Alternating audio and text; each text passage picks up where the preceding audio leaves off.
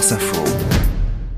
Les sports et Massarango, les Français ne sont plus eurosceptiques. Et ce n'est pas trop tôt. Enfin, les clubs tricolores réussissent à passer les phases de poule dans les différentes Coupes d'Europe. Le PSG en Ligue des Champions lance reversé en Ligue Europa. Toulouse, qui Linz de Buzyn, continue aussi en Ligue Europa.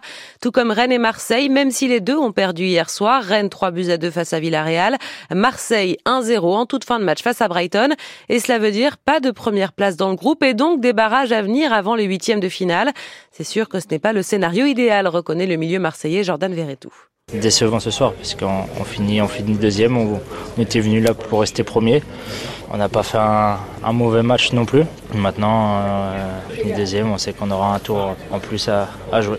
Qualifié directement cette fois pour les huitièmes de finale de Ligue Europa Conférence, Lille vainqueur 3-0 du club de Klaksvik sur les îles Féroé. Et du côté des filles, gros carton européen également pour la troisième journée de Ligue des Champions. Le PFC a dominé hier le Real Madrid de Buzyn à Charletti et le PSG a battu l'AS Roma de Buzyn également. Elle, elle vise un titre mondial qui leur échappe depuis six ans. Les handballeuses françaises vont tenter de se qualifier pour la finale du championnat du monde et elles affrontent pour cela la Suède lors d'une demi-finale qui se joue à Herning au Danemark dans une salle presque maudite où Nicolas Perronnet s'est rendu pour tenter de conjurer le sort. Les derniers réglages à l'entraînement, une étrange sensation de déjà-vu dans cette salle surgit de nulle part. Au milieu des plaines gelées du Jutland, les Bleus et leur sélectionneur Olivier Crumble s'entretiennent une relation contrastée avec cette ville d'Erning où les Françaises avaient terminé deuxième d'un drôle de championnat d'Europe en 2020. C'est vrai que cette compétition enfermée dans cet hôtel, euh, c'était très particulier.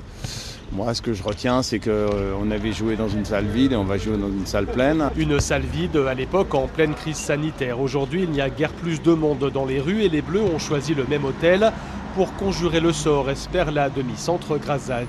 Tout de suite, dès qu'on est descendu de l'aéroport, euh, on a pensé à 2020, le Covid. Voilà, on a fait les tests PCR. On a aussi euh, des filles qui sont malades, un peu grippées, etc. Donc, il y a tout de suite une maladie qui vient avec, avec Herning on n'espère pas avoir le même résultat qu'il y a trois ans. Pour cette fois rentrée avec l'or, il faudra dans un premier temps continuer d'alimenter les statistiques ce soir contre les Suédoises. Voilà 11 matchs que ça dure. Les Bleus n'ont plus perdu face aux Scandinaves depuis presque 10 ans. France-Suède, coup d'envoi à 21h sur France Info. Et puis j'espère bien que l'acquéreur n'est pas français ou alors vraiment pas rancunier. Un lot de 6 maillots portés par Lionel Messi au Qatar au dernier mondial a été vendu hier près de 8 millions d'euros.